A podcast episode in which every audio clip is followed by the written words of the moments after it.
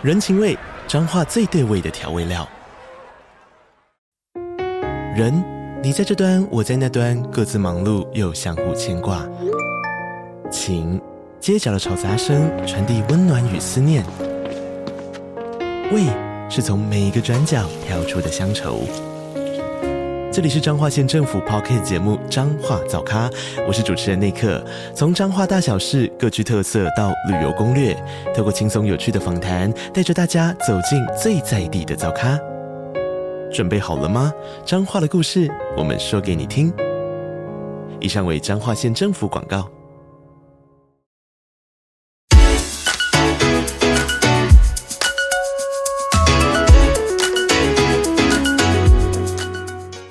学不是万能，但有用。好好，我们很高兴，太久没做了。Hello，Hello，我是祥蛇。Hello，Hello，我是纪凡啊。我们很高兴到 Two Money Lover 节目了，因为今天是暑假哈，这个我们是太忙了。其实我好久没有看到祥蛇。对的，我现在声音的状况，因为我已经连续教了大概两个礼拜的课吧。声音状况不是那么好啦，所以今天就就劳烦纪凡多发点声了。好，没问题。不过你因为你的声音从来不是我们节目的卖点，不用太在意。好，哎、欸，我们今天有一件事情很特别，是什么？我们那个特别是什么？我们是第一次哦，这个节目内容是听众的。这个问题，我们应该算是 Q and A，是不是？还应该是要这样说吗？Q A 吗？可以啦，就是听众对于我们之前几集有一些内容，他们有兴趣，那我们也会来讨论一下了哈。我们不敢说我们是专家啦，但是我们可以查一些资料，还有我们有小编 Chat GPT 的帮忙嘛，对不对？对对对对，我们今天的节目全部是 Chat GPT 帮我们准备的，我们大家来评价他准备的怎么样？这 准备不好跟我们无关，Chat GPT 的问题。好 好，好来。听众问什么问题？来，听众问的是哦，这个庞氏骗局嘛，我们上次不是有讲嘛？对不对？啊，庞氏骗局就是哦，骗你把资金拿进来，他会去帮你做投资，但其实根本没有嘛。对吧？他只是拿来做宣传，对不对？然后，但是好像还会配息给你，让你也帮他做宣传。那后续的钱一直进来，一直进来。哎，他还是没有去做投资，他是用后续的钱来补给前面的人的钱的报酬，所以让他看起来很完美。但这个终究还是会有不要看的时候。但是这个听众问呢，那泡沫经济啊？是不是也是一种庞氏骗局呢？骗后续的人一直进来，一直进来，进来，然后你到最后那一只老鼠，那你你你不就倒霉了吗？那不是跟庞氏骗局很像吗？啊、呃，对对对，他是说是不是这那个是呃庞氏骗局是个金版了，那庞经济泡沫是 是总金版的，哎，总金版的庞氏骗局，我觉得有雷同之处了哈。那至少如果我在财务管理学课上，我怎么定义泡沫？当然，这是我自己定义的泡沫，然后未必教科书上写。我的我对泡沫的定义，bubble 的定义是价格远大于价值。哦，这个我定义为泡沫。哎，但是我觉得这个是我我我自己的想法了。但是问题是，价值有时候其实是空中楼阁啊，谁知道价值是多少？那泡沫这个所谓的价格远大于价值，但有时候。价格这样吹吹吹吹吹吹吹到爆掉了，其实说真的，还没爆掉之前，很有可能大家都不知道自己身处泡沫的。没错，没错，没错，因为因为这个有时候像我们这个前几集有讲到现值嘛，啊，就是这个 prison value，这个当然了，有一些商品是很好计算现值，但是针对有一些属于我们就好像不太配息的股票哈，或是说它这个成长性非常好的一些股票，它的价值的确像冲天炮一直往上涨，但是我们真的很难判断它到底价值成长了多少。你不知道未来的经济形势啊，比如说现在最夯的。NVIDIA 对不对？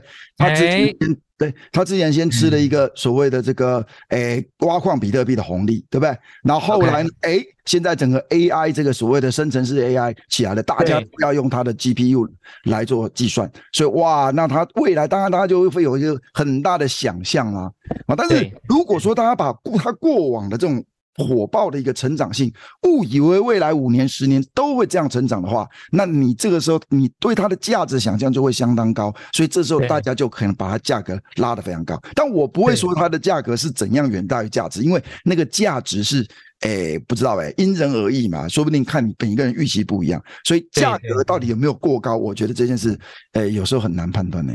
我我觉得，我觉得我们可也许哈，这个哦，有有有，我们可以从以前的例子来推断现在，可能比较有帮助。嘿，那我我想，因为我如果问 ChatGPT NVIDIA 股价有没有偏高，那个 ChatGPT 也不会回答我，我不如来问 已经被定义是的，好不好？你觉得这样好不好？好好好好，你问你问你问。OK OK，好，那我们就直接问我们的小编了。然后这个这个小编超强的，听说现在小编很忙哎，有时候晚上找他都他不理我哎，真的吗？我趁我趁时间比较不忙的时候，他才会回我。好，他就给我们几个例子了哈。第一个是荷兰，第二个是南海，第三个是什么？一九二九，一个是日本泡沫，一个是两千大抗了。哎，我们可以一个一个来谈了哈。就是说，哎，比较有名的，哎，我手中也有，不过我不是 ChatGPT，我是这本经典名著《漫步华尔街》啊，《漫步华尔街》呢，这本书我几乎邀请我的每一个学生去看。好，但是但是现在我觉得有 ChatGPT，像刚刚这个纪凡说了，对不对？帮你整理了，哎，到人类金融史上。重大几个泡沫，嗯、对，包含郁金香。郁金香呢，大概是在一五九三年呢，那个、哦、最早这么少哦，很有历史的。对对，对，OK 好。他说一个植物学的教授。他从维也纳带来属 本来产土出产于土耳其的这个新奇植物到这个荷兰，哎，然后后来呢，哎，他们好像这个某一些的这个郁金香的球根吗，还球茎吗？反正它受到一些病毒感染，后来可以长出一些奇特颜色，哎，就被人家炒炒炒炒炒到很高的价格，哎，啊啊，你你说郁金香是一种植物生命之后的新品种啊？你你是这样讲？我在书上是这样写的啊。哎呀，你生物系的不是是不是啦，不是新品种啦，是说它会有一些神神奇斑斓的颜色。哎呦，那有，哎呦，那那真的很特别啊。对，那是因为被某些病毒感染的，好像是这样的，书上这样写的。但是重点那个东西很新奇，就被人越炒越高。因为如果说你今天把它炒得很高价，那你今天买这个东西的目的。恐怕不是真的，只是为了哪天你把它真的种下去，它长出奇神奇斑斓颜色的郁金香，然后你看起来赏心悦目，或者你跟人家说是为了套利转卖，为了转卖，而是你觉得好像会有人用更高的价格来买。当盘子，对，所以这时候你心中也许想的不是价值。而是套利，而是好像现在大家在这个这个什么热潮之下，它总是被越炒越高。我想要让它再被炒得更高的时候，我可以脱手脱手来卖钱。好，那我我想那个这个是之前应该很有名了，最早期的。那如果说以近期来看，有哪些比较有名的？呃，大概就达康泡沫嘛。哎，不过我的我的学生，哎，好扯！我现在我的学生达康泡沫的时候都还没有还没有出生呢。哎，那个时候我们印象很深刻。对，一九九九年的时候，任何一家公司只要叫什么什么挖哥 .com，哇，那个股价高到飞天，而且他根本还没开始赚钱。我我印象中那个本益比当时一百一百到两百都很合理，不不不能叫合理了，就是当时是都这样。哎，没没有还没有没有还不止本益比，有些本益比是不能算的，因为它根本是负的。就儿女是负的，股价还是飞天呢、啊。我不过我我我我我可以再了解一下，就是这个我们在呃经济学也提到了，就是九零年代的确经历过一个技术创新。对，那时候技术创新就是透过网络啊，对，呃这个这个网络公司的崛起，它的确让，因为我说真的，我们那个我们念大学的时候还没有那种网络的那么那么好的技术，对，所以那真的是带动了一个很大的一个更多的商机，这的确是真的。但是后来，你这种这种股价，然后一直不赚钱，一直不赚，或者一直其实没有赚那么多钱。我们呢，那么高的价格，其实是预在于我们对它成长的预期，或是它未来其实可以大赚钱的预期，我们才愿意用那么高的价格买它。现在不怎么赚钱，甚至现在亏钱，我们还是用那么高的价格去买它，那是看它的未来。但如果这个未来等了好几年，一直一直都不实现，一直都不执行的话，哎，大家如果耐心用完了。这个泡沫就有可能会破掉了，所以而且我记达康泡沫，而且我记得那时候 NASA 大概经历了大概接近十年的多头，所以那个时候大家的警觉已经下降了，因为只要买我就是要套利赚价差，我哪有时间去想 它到底合理价值是什么？而且那时候网络公司真的很容易生存，很容易赚钱，这是真的。而且我印象中。Bill Clinton 为什么美国人那么喜欢他？对不对？好像这个怪怪新闻那么多，因为 Bill Clinton 他在在位的八年，美国的经济只有上没有下。对，那我记得失业率很低，然后通膨也不是很严重，因为那时候以后我们以以前会会讲，那是因为它的总和供给线是往右移的。哦，对，那个时候那整个景气都是很好，而且有这个对对阿康这种所谓的网络经济的一个。想象对对对对，那好像另外如果一定要说的话，我不知道二零零八算不算是一个泡沫？二零零八一般我们说叫金融海啸嘛，哈，然后雷曼兄弟倒掉了，哈，那是之前有一个叫 housing bubble，就是美国人的。房子呢涨到太高，然后破掉。因为那时候之前呢、啊，二零零八年之前呢，这个美国的房市一直涨，一直涨，涨到一个地步超离谱的。他们竟然可以把钱借给那些没有工作、工作不稳定的人，一样借钱给他们买房子。为什么？因为他们不怕他们不还，不还没关系啊，反正房子这个银行去法拍，银行根本不怕。但没想到，对，对我知道那个那个呃，Netflix 有一个好像是有一个剧叫《大卖空》，如果没有记错的话，对对对对对，呃，那里面那个扯到什么地步，连宠物 都可以买房子，因为都已经没有实质审核了，因为从来没有人违约嘛，因为房价一直涨嘛。对对对，而且违约也没关系啊，他又不怕，我把你房子卖掉就好。但是没想到房价一夕崩跌，Housing Bubble。泡掉了以后，哎，这些人，你看，一个宠物买房子，我就没有工作买房子，哎，照理说房市崩跌的话，这个损失要谁来承担？就是那个买房者承担。但是结果他根本没有工作，那他跟银行讲说，哎，要钱没有，要命一条，那就变银行承担，对，变银行承担，银行就只好法拍他那个已经没有价值的房子，那当银行就只好承受的坏账，一堆银行倒掉。啊，那就会有外溢效果嘛，对不对？对对对。那那这个没有没有参与泡沫的人也间接受害，是这样吗？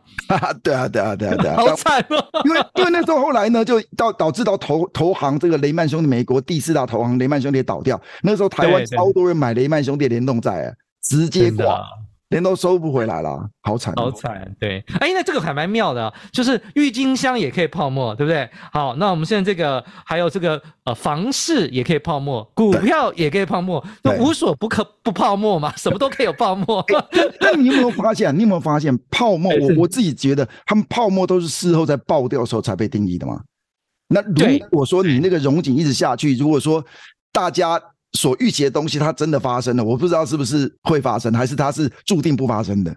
所以，所以都是整个爆掉的时候，我们才说啊，恍如隔世啊，我们原来前面那十年是处在泡沫之中，对不对？对对。所以，也许我不知道现在是不是一个泡沫了，因为现在台湾的房价也很高嘛，对不对？嗯。现在这个大家全全世界政府也狂印钱啊，所以现在的股价也是不断的创新高啊。那尤其纳斯达的股价，哇，那真的涨到快对。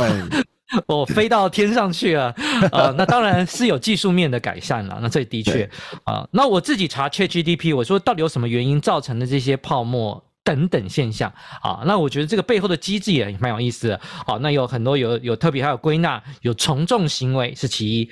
好，资讯不对称，好像也是不对称。对，还有不实宣传也是，财务杠杆过高也是。哦，还有一个利息过低。也是一个原因之一啊，不过利息过低，嗯，对，但现在好像在美国已经不符不 不适用了哈，美国利息现在已经很高了。那还有包含到说怎样呢？就是金融创新的商品过度复杂，好像也是原因。哦，因为二零零八年金融海啸那个时候，为什么其实就只是 housing bubble？但因为那个时候有很多很多很 fancy 的金融商品在里面，所以会导致有一些的风险，其实哎一开始没有被看到，但这个房市泡沫爆掉以后，让这些这些衍生性金融商品，让这个风暴竟然有杠杆式的扩大。对，所以导致美国的这个这个所谓的第四大投行就倒掉，雷曼兄弟哦。但这个东西可能没有办法在我们这节目中讲清楚了。那只是大家以后以后以后以后有机会，对这些衍生性商品确实有可能让一个实体经济的一个一个事件被杠杆放大，哎，造成一个不可收拾的后果嘞。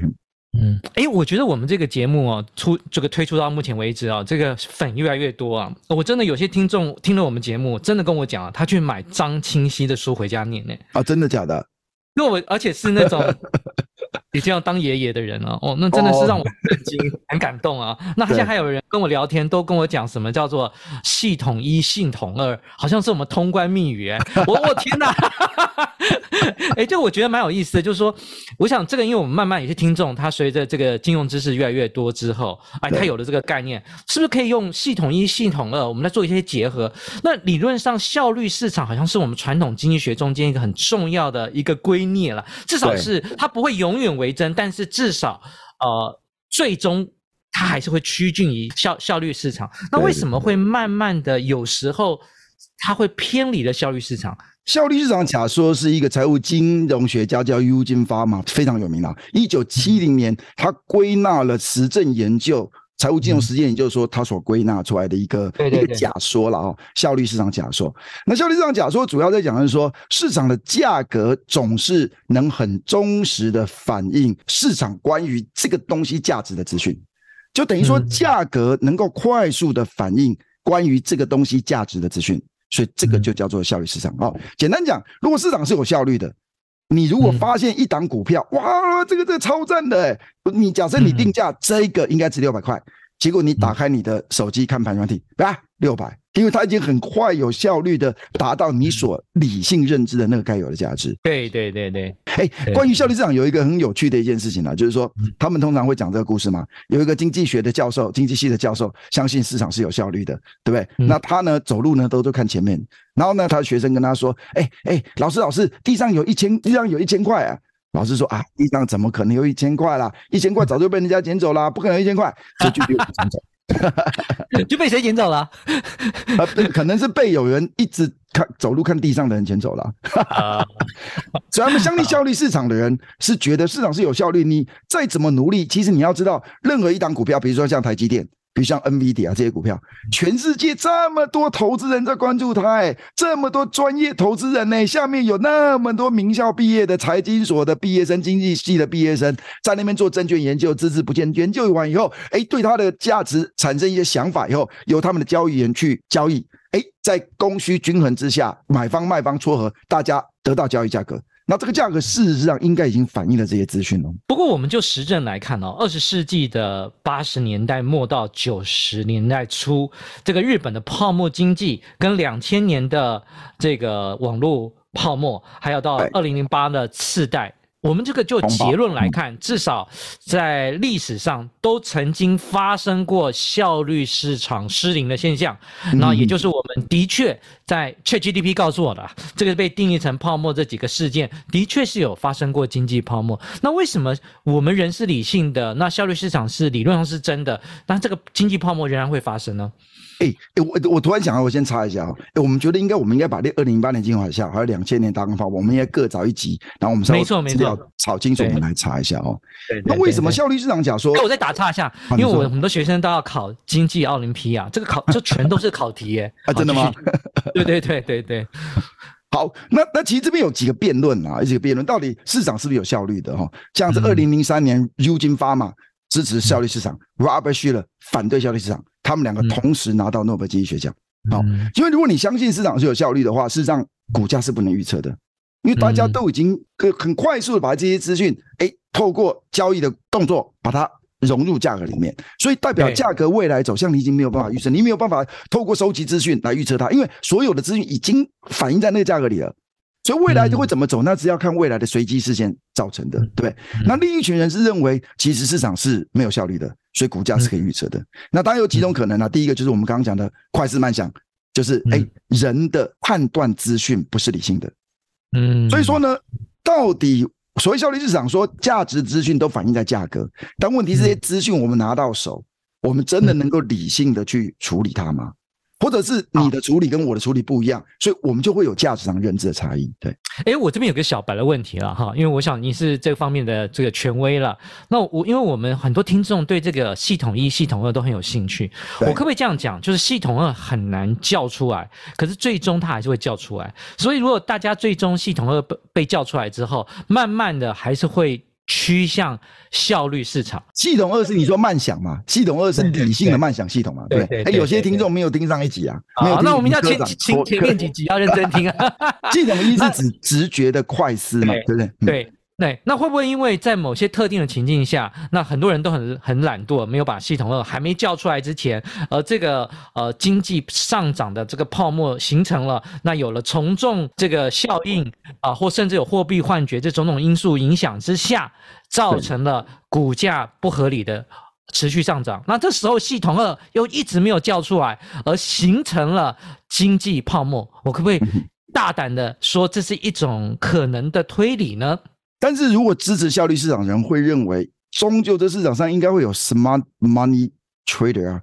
我们所谓 small money trader 就是说，哎，这一些机构投资人呢、啊，难道机构投资人下面那些名校的这些研究员、分析师，难道他们都不够理性吗？他们我觉得可能也不太够，因为他们系统也很强。我不知道啦。对对，所以这这确实有可能。但但我其实我，你如果问我我自己话，我认为啦，我个人是认为，即便是大家都把系统二这种理性思考的这个能力全部全部拿出来，一样也没有任何人能够正确对价值定价。有道理，有道理。比如说，那 NVIDIA，你觉得它值多少钱？我们昨天去查它的这个本益比到两百多倍，哎，它现在股价我看好像是四百多美吧，我我我我不知道。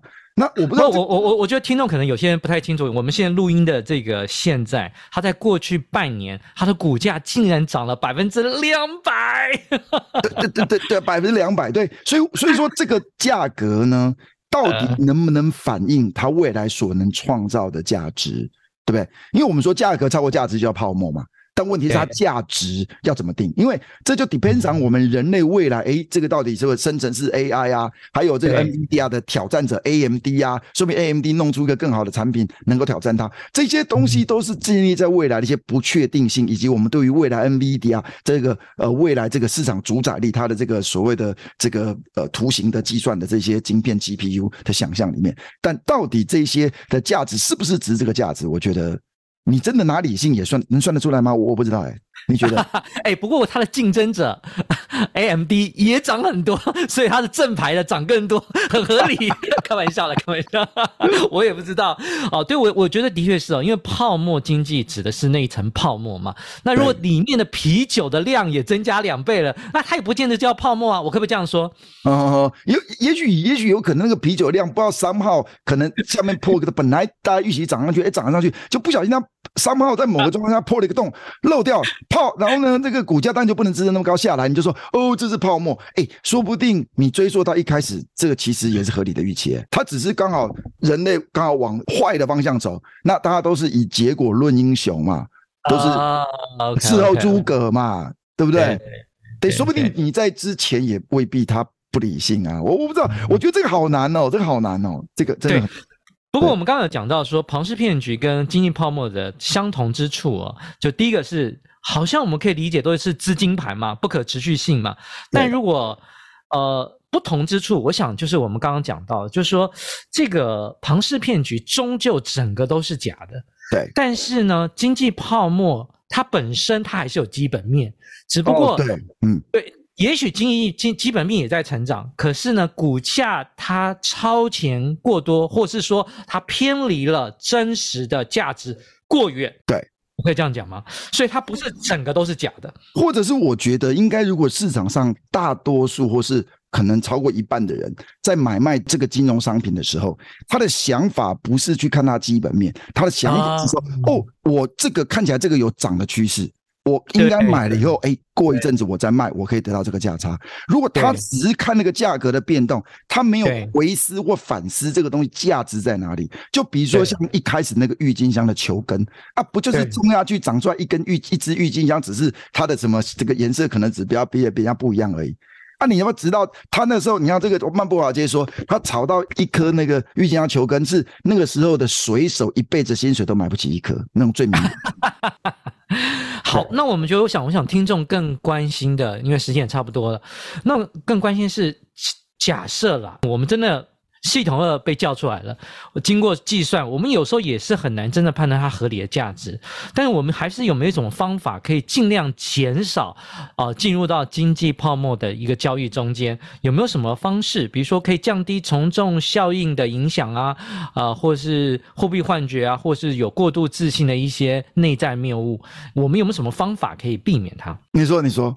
我想一下，哦、你你你，哎，其其实我我觉得啦，我觉得我个人啦，我个人就是我如果投资理财，我尽量还是买我啦。如果你担心你是容易受到这个经济泡沫影响的话，我尽量还是买是可以有配息、可以推算现值的商品，那用这个东西来算它的价值跟。这个价格的差距，如果差太多，我就不买。因为如果它有配息，或是我买房地产，我知道它的租金是多少，这个时候我容易有推算的方法嘛。好，嗯、然后呢，第二个呢，就是从众效应的这个问题，我觉得这个比较麻烦。那不过我的问题是比较容易解决，因为我比较没有朋友了，所以从众效应对我来讲不太影，不太不太受影响。我就就是你你第一个方法就是你之前讲的嘛，一直不断的去看他的 IRR，他的内部报酬率，你去监控他报酬率是不是呃合理嘛？好，对不对？对对对。那当然你可以回算，前几集有讲到，我们要回算它的现值啊。这个很重要，回算的限制哈。对，然后呢，从众效益，我觉得这个也很重要。就是说，呃，我不是刚刚开玩笑说你不不不需要有朋友了，就是说，我觉得我们还是要有一些独立、稍微孤独的一些思考的一些习惯了哈。然后呢，呃，更重要的是，我也不太喜欢太看媒体去怎样呢去买卖商品，所以我们做的节目，我们也不去推荐。呃，标的，因为我们只是希望能增添大家科普的这个能力啦，对，啊，知识，知识，知识，你的科普知识，我觉得这个帮助才是真正是比较大的。大家自己去寻找自己合适的标的物啊，自己去研究，我觉得也比较，这如果有赚钱也比较快乐啦。对，所以说我们就是回到这个一开始这个我们听众的问题嘛，到底泡沫经济像不像庞氏骗局？但同样的地方就是最衰的人是那个最后一个最后的那一只老鼠嘛，就好像老鼠会一样，对不对？你在泡沫爆掉的时候，或是你在庞氏骗局 crash 掉的那个时候，你进入你就是衰到爆了嘛，哦，可能在这个地方有点像啦，但是事实际上它本质上还是不一样的。哎，对我。上次还有一个听众说，那美债它那个上限一直往上调，然后呢，它就是一直借新债，然后还旧债，借新债还旧债。那美国政府是不是也在玩庞氏骗局？我觉得这个很有趣哎，纪凡。哎，这个我们也可以再找一集来聊了。哎，你都要赶高铁了，哦、没不行了啦。啊，对对对对对对，那美对啊，美美国政府是不是也在玩庞氏骗局啊？好，这个我们再再找一集。好，那不过我我要稍微最后回应到。NVIDIA 这股价到底是不是这个算是一种我们算是科技或是一种呃交易的泡沫？这个问题哦，我觉得要稍微讲一下，就是说，我呃我就我知道，像好像巴菲特有说，他说 ChatGPT 的崛起相当于是一个原子弹的这个技术的发明哦。这个如果没有记错的话，好像是这样描述的，也就是这个科技的突破的确非常厉害。也就换言之，现在股价涨了百分之两百，是不是起涨点？我都还不敢讲呢，因为因为它的基本面的确爆发性的成长。那这个事情要怎么判断？我觉得需要有人花更多时间在它的基本面、技术面、科学面，还有做一些很深度的研究，不能够只从价格不断的上涨就直接论断它就是泡沫，这是不行的。但庞氏骗局它整个是假的，但是。其他的商品的，你要看它是不是泡沫，有时候有可能它的基本面真的有改善，但像房子就不太可能一直涨上去，这个不太可能。但它如果有一个商品、一个股票，它是怎样呢？它基本面真的短时间迅速的改变，这个我觉得的确有可能不是泡沫，我们可能不能够过早论断了。这是我个人对对，也许真的是我们。不知道自己是不是正在泡沫里，我觉得这个是最困难的地方。所以太阳底下没有新鲜事嘛，是不是？对对对，人类能够从历史上学得的唯一教训，就是人类无法从历史当中学得任何教训嘛，对不对？那我们听这个节目干嘛？但但我是觉得这个，毕竟这个 NVIDIA，我们昨天查了，它它的本益比到两百一十七倍，你知道两百一十七倍的意思就是说它的导数是零点四 percent 哎。代表你现在用这个股价买它，你今年它给你的 earning 的报酬率只有零点四趴而已。好，但代表你买的是它未来，对不对？对。当然，也许像像刚刚纪凡讲的，说不定这是老高所所一常讲那个奇异点。当那个奇异点发生的话，对。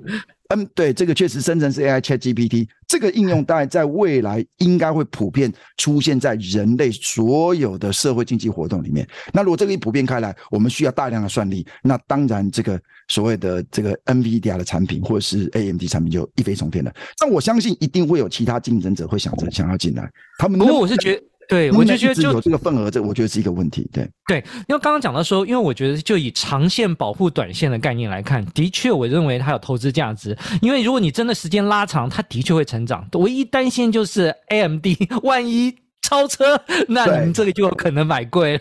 对，有对，就是它的护城河没有做好的话，那有可能。当然，他卖的这个东西，对，这个所谓 GPU，在未来一定是会一个市场上非常需求很大的产品。但会不会，比如说这些科技巨头也想要进来分一杯羹？是不是？它未来市场份额也许就开始没有办法像现在这样巨额成长，没有办法这样子可以把所有的这个产品的这个市场全部吃下来，那他可能就没办法去支撑这么高的股价，或是这么高的本益比了。嗯嗯，哎，我们今天要不要小结一下？可以让你赶一下高铁？你小结啊？哎，我们今天不是说你要讲吗？感觉我讲的比较多哎。哎，你是专家啊，当然要您来讲。没有没有没有没有没有。OK，好，那有关于庞氏骗局跟经济泡沫的差异啦。简单来讲，如果相同就是资金盘不可持续性，那不同之处呢，就是这个庞氏骗局整个是假的。那经济泡沫呢，它基本上呢，它是指价格跟价值。啊，这中间的差距。那因为我们虽然知道价格拼命涨，但是如果万一价值也拼命涨，这个我就不好方便说它就是泡沫了。啊，那甚甚至我们反过来讲，刚刚我觉得翔 Sir 讲了一个观点，我都没有想过，就算股价不涨，可是价值一直跌，哎，这也是一种泡沫哎。当然，当然，当然。哎，这个泡沫我们要小心，不只是一涨是泡沫，不动也可以是泡沫。哎，我觉得我们今天这一集真的很好，至少挖了很多坑，我们。以后可以来填这个，我们学老高啊。对对对对，哎，我觉得那个美债也要找找时间来聊一次，对对，好不好？好，好，那最后你来结束吧。那我们今天应该就差不多了，因为我们暑假我课也比较多了，我们这一段这一这一段。哎，这关于所谓的泡沫，那未来我们也许找一个时间，把每一段的泡沫，我们好好的聊一下，对不对？那每一个都一集。那市场到底有没有效率？我觉得这个我们也可以再找一集来好好的聊一下效率市场假说的这个论战了。好，那我们觉得今天应该就这样啦。今天也是一个很开心的瞎聊天，很开心，好久没有跟纪凡聊天啦。那我们今天这一集就到这里啦，拜拜。拜拜。